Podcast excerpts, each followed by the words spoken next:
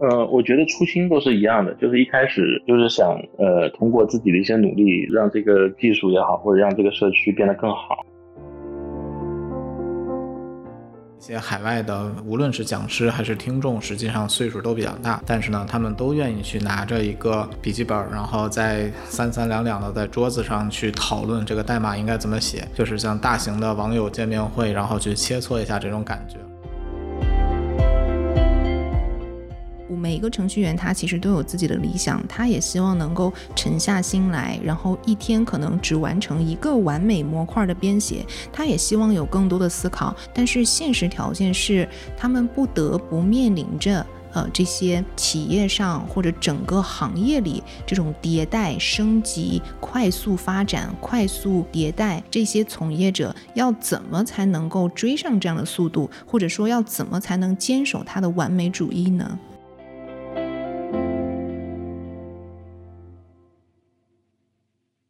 ？Hello，大家好，欢迎各位继续收听由 Sophia EX 出品的 The Day Way Podcast 系列活动。那本系列的活动呢，主要是面向我们的开发工程师，面向开源，面向商业化以及数据。那这一期呢，我们依然邀请了我们重量级的嘉宾来跟大家去分享关于开源程序员生活和他职业生长相关的话题。我们先介绍一下本次出场的各位嘉宾。那首先是我们的独老师，独老师跟大家打声招呼，做一下自我介绍吧。呃，大家好，呃，我是杜俊平，现在是华为呃计算开源的呃总经理。同时，我另一个身份是呃开放原子开源基金会的 TOC 主席，同时我也是呃阿帕奇基金会的 member 以及 Alpha AI 项目 board 成员。嗯，OK，我知道，就是董老师这边，无论是在基金会啊，在开源啊，还是说作为程序员，其实有很多很多的经历可以跟大家去做分享。然后后面呢，我们就可以期待啊，然后董老师能给我们带来怎样的分享？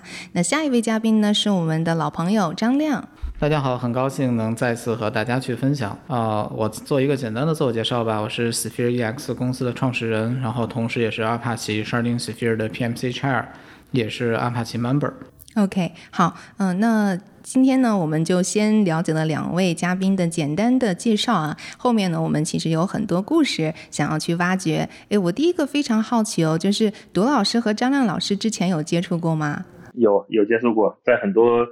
活动上都挺熟的，然后在三化基金会的一些呃一些这个 voting 的活动当中。也也有过交集，是吧？是的，我们的重合度还挺高的，毕竟都是在开源社区，然后呢，又都是把主要的精力放在阿帕奇这个社区。OK OK，哎，那大家有没有印象？就是第一次你们俩见面的时候是什么时候啊？印象中好像是有一次清华在清华办的活动，是当时阿帕奇基金会走进清华还是走进高校的时候？是的，然后阿帕奇基金会当时的主席 Craig 也去了。之前我们应该是网友，应该是那次应该是直接的见面，是吧？嗯，是的。哦呃，我也是，因为我之前见到杜老师的名字哦，是在那个阿帕奇基金会不会有各种投票嘛？然后那个时候我是第一次看到，然后杜老师的名字总是出现。然后那么从这个网友啊，然后线下见面是在上海的一次，也是阿帕奇一个 Meet Up 上，然后碰见这个杜老师的。呃，所以我感觉就是大家这个经历一般都是从网友开始相识哈，最终我们是线下牵手，是这样一个经历。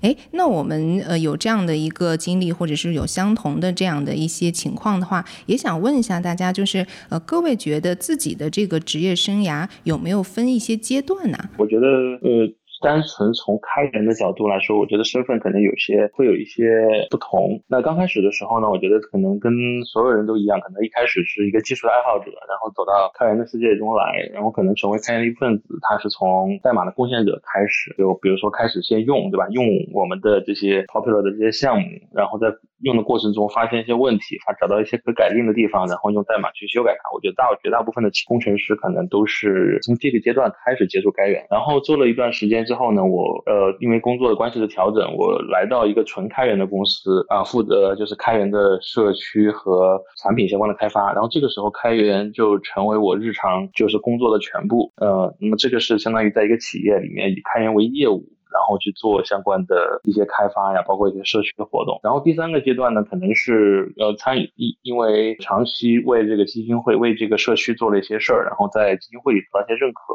所以才有一些基金会的角色，呃，那就是参与到了一些基金会的相关的一些组织和一些活动当中来。那我觉得第四个阶段可能是很有幸啊，参与到了这个开放原子的这个筹备的过程当中来，然后也承担了其中技术委员会的这个主席的角色。从这里面，我们相当于见证了从零到一去搭建一个基金会，或者说去呃贡献一个基金会这个过程。我觉得自己还是以这个经历来说，还是蛮完整的，呃，然后也比感觉自己也比较幸运。嗯嗯，我确实能够感觉出啊，其实。有一部分同学也是按照杜老师这个角度去切入开源，比如刚开始是作为一个呃项目的 user 啊，或者是 maintainer，然后慢慢的去接触开源，并且后来呢，可能更多的是以开源的工作去为主，然后再后来去接触一些基金会，甚至成为一些委员会的成员。我觉得还是嗯一个转化的过程还是蛮标准的。那杜老师就是在这样的一个转化过程中，你有没有感觉说？自己现在的工作跟你最初作为一个程序员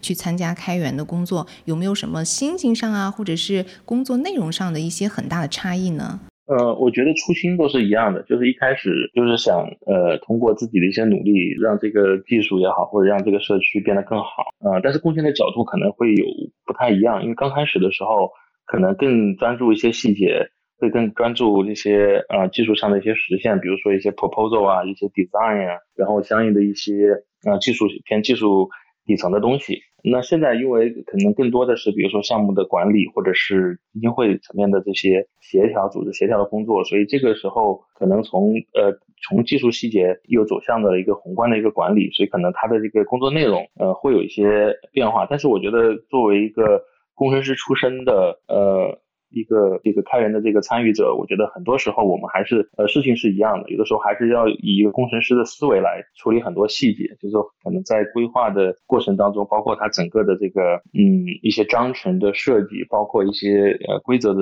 呃流程当中，可能都会以一个工程师的思维去去参与，或者是去呃去提供一些价值。我觉得这个可能呃从这个角度来说，还是有很多不变的地方。嗯，明白。呃，其实我也有听到一些同学在反馈哦，特别。别是一些纯技术的同学，就他们在面对转型，比如说我可能原来百分之八十甚至九十的时间都是自己在 coding，然后突然有一天我可能要走到前台，然后刚好我的工作的内容呢反过来了，我可能每一天写代码的时间很少，然后更多的时间是跟别的组织、别的媒体，然后打交道、制定一些计划，然后比如说协调他人的工作，大家一起去推动相关事情的发展，就有些人就会对这样的一个过程。产生不适，我不知道杜老师这边会有这样的担忧吗？比如说，哎呀，我把这个技术完全抛离了，那我在以后的职业生涯过程中，会不会因此而呃，比如说原来技术是我的优势，而现在它已经不是我的优势了，我会有这样的担心或者是内卷的情况吗？呃，我觉得这个问题其实挺好的。我觉得现在大部分的呃国内的很多开发工程师，都其实都有一些呃都面临一个一些困境哈，或者一些问题。但我觉得开源好的地方就在于，它有很多种可能性，而且呢，在这个可能性的基础上呢，其实有很多的选择。我打个比方说，刚才我说呢，说呃一开始是吧，是以 coding 为主，那现在是以可能偏管理或者偏这个协调为协调者为主。其实它中间还有一个过渡的角色，那这个过渡角色可能往往我们在呃就是说在社区里面对吧，是一个 committer 或者 maintainer。那作为一个 committer maintainer 呢，你的写的代码的时间。可能占你的时间，整个技术的时间的百分之五十，你可能用另外的百分之五十要去 review 别的代码，别人的代码，然后跟别人沟通，对吧？然后 review 别人 proposal，discuss 讨论问题。所以其实在这两个极端中，呃，中间其实还有一些平滑的过渡。其实你可以在，呃，在比如说前进到这个 committer PMC 这样一个层面之后，对吧？再去看看审视一下，呃，自己到底是对吧？适合自己再继继续。对吧？在技术上面深耕，还是说我我希望去往偏管理、偏协调者的这个角色上去转型？其实它是有一个弹性，它有一个空间，它有一个呃灵活度在这里。我觉得这也是开源社区的贡献者对我们的这个工程师他比较友好的一一面，就是从职业生涯的规划的角度来说。嗯嗯，我我从呃杜老师这个谈话当中，我觉得我很认可刚才您说的这些话，就是我也认为，比如说我是纯面向于 coding 和我纯面向于协调和管理之间是有无数个梯度的，你可以呃按照自己的一个实际的期望值，选择在某一个梯度当中去从事这样既平衡 A 又平衡 B 的这样一个工作的点，而且在开开源的地方，其实对工程师来说可能。给你更大的这样的容忍度和选择度去做这样的调整，对吧？是的，嗯。OK OK，哎，那亮哥啊，你不能老闲着。那因为你这边是作为 Sophia EX 的这个 CEO，那你原来也是从这样一个呃工程师吧啊，起身做架构师，然后做开源，也会涉及到一部分 coding 的事情，然后也会涉及到你公司管理的事情。那你是怎么看待这样的一个过程呢？嗯，首先就是我的职业生涯其实和杜老师也是非常非常接近的，然后大体说起来，其实应该也是四个阶段。那第一个阶段其实就是憧憬的这样一个阶段，就是我们在使用开源，然后我们非常希望自己能去参与开源，但是呢，可能很多的时候只是去想想，然后找不到一个正常的路径。那这个阶段可能我走的会比较长，然后大约过了五六年的时间。然后呢，第二个阶段其实就是在尝试的阶段，就是当我真的去放开手脚去做开源。那在这个阶段，其实就是会做一些基础的开源，但是做的东西呢，可能并不被大家所认可，或者说我自己可能很认。可，但是大家觉得它并不流行。然后第一开始的开源在 GitHub 上的 star 数应该是个位数。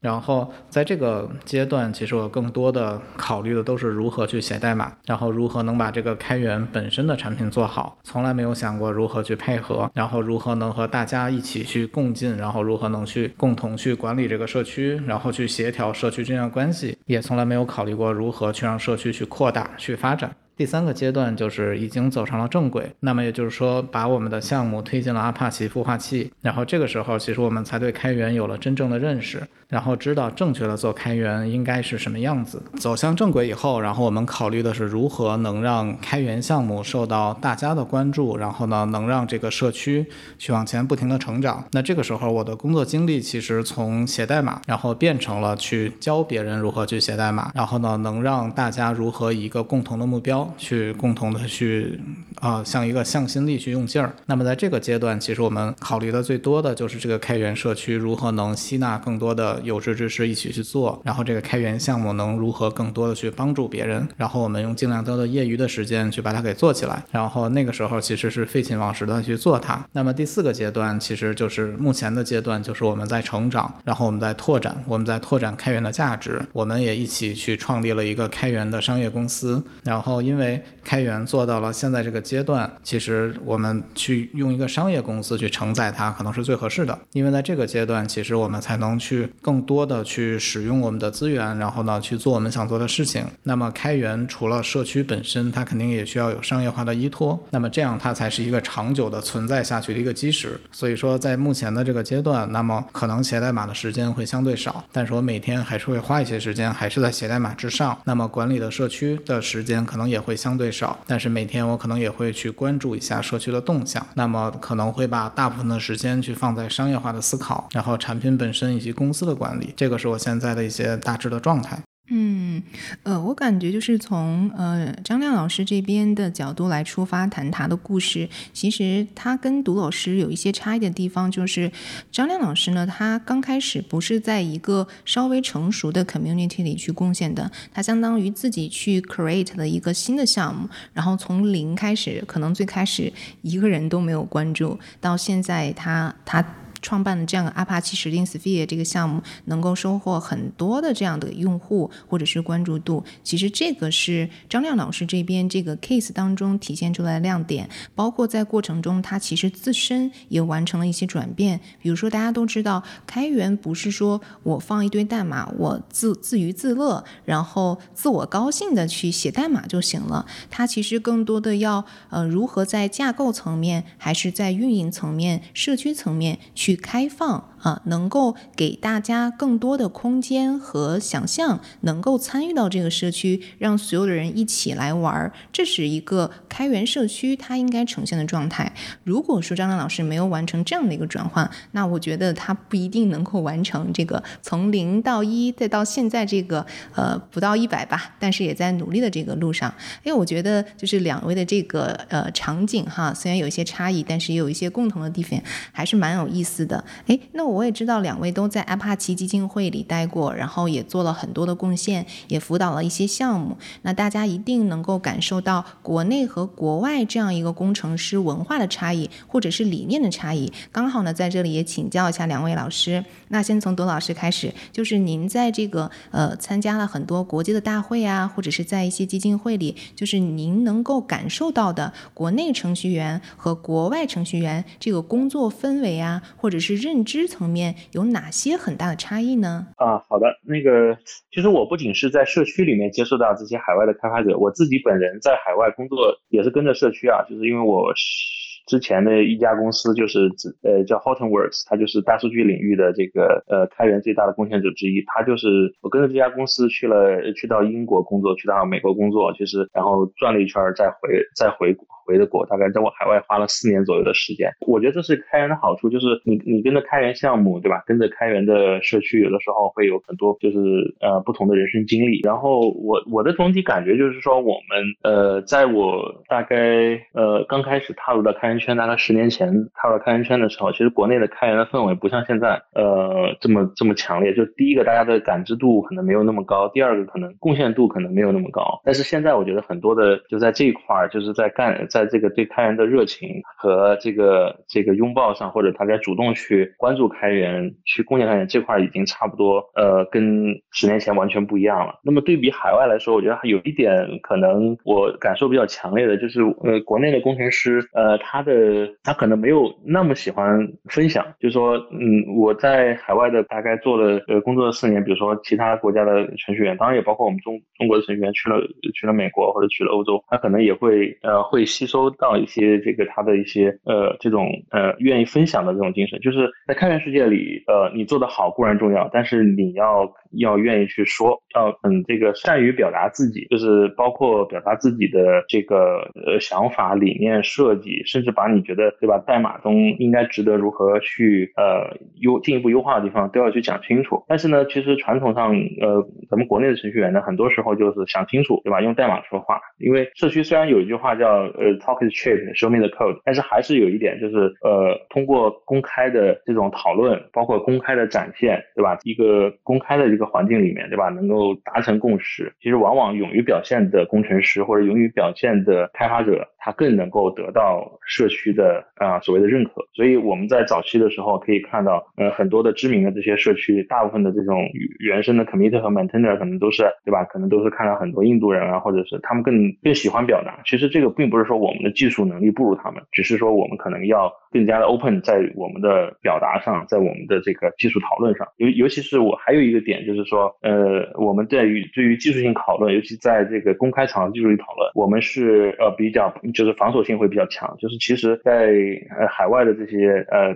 讨论，大家觉得很多很多时候就很直接，觉得你这个方案不好，对吧？就会直接的去讲出来。可能他讲出来之后，他也没有。第一，首先他没有恶意；第二呢，他可能自己也没不一定有更好的方案。但是说，如果我们的这些工程师被人因为不太习惯被这种挑被直接的挑战嘛，他可能就不太勇于去 argue，或者是勇于去呃把自己好的想法展现出来。这样的话，他可能会更加的退缩。我觉得这一点都是可能是东西方的这个文化的差异。所以，如果我们的就是说在一个国际化的社区里面，对吧？碰到这样的挑战，我觉得呃一定要不畏困难，就迎头顶上，就是说该该 argue 的 argue，如果真的就是说对方的 idea 比自己的好，那该妥协妥协，我们可以退一步，对吧？就是优化我们的 proposal，对吧？然后也坦率的夸一下，对吧？对方的这个 idea good idea，然后再从他的这些 idea 上去学习，因为从这种呃技术的讨论当中，包括代码的 review 当中，我觉得工程师是可以呃成长成长很多的。就是大家千万不要觉得只有看代码能成长，看书能成长。其实，在 code review 和这种 technical discussion 的时候，就是说呃，我觉得是成长最快的时候。然后我们要习惯，要善于从开源社区里面去获得这种成长，而且这种成长往往是很快的。嗯嗯，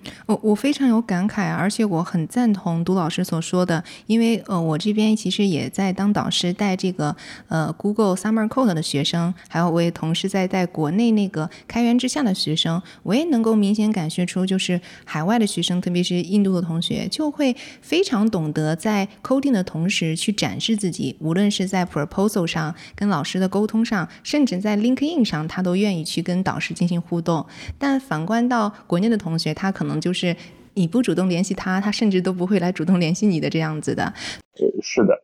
就是。在沟通的沟通的主动性方面，对对对对。然后另一点，其实我觉得董老师说的一个很对，就是当别人向我们的方案提出他的意见的时候，呃，我觉得。哦，我也比较喜欢杜老师的这种做法，就是我们呃去呃迎难而上啊，或者是很平静的去看待对方这件事情，并不是因为说他要 challenge 我的人格上的问题，他就是觉得，哎，你这个方案我有我的看法，如果你不同，那你就站出来啊，跟我来呃心平气和去讨论讨论这个问题，也许在讨论过程中有更好的想法，这都是嗯不一定的，但是最主要的有一个态度就是我们不要退缩哈，不要说，哎呀，他是不是对。我非分之想，他是不是对我人格上有什么呃看看不到的地方？然后我就拒绝说去跟对方去沟通，或者是站出来去，或者是抗卫我的这样的一个理由吧。所以我觉得这一点真的是挺重要的。可能就像杜老师说的，这个中西方的文化可能还是有一点差异的，是吧？嗯，是的。对，然后呃，那呃，亮哥呢，就是张亮老师，您觉得就是你在这个海内外的工作过程中，接触的过程中，有哪些想要跟大家去 share 的 idea 呢？本次话题碰撞出许多火花，为了让大家有更多的思考时间，同时减轻收听压力，本期节目将分为上下两期，下期节目同样精彩，欢迎继续收听。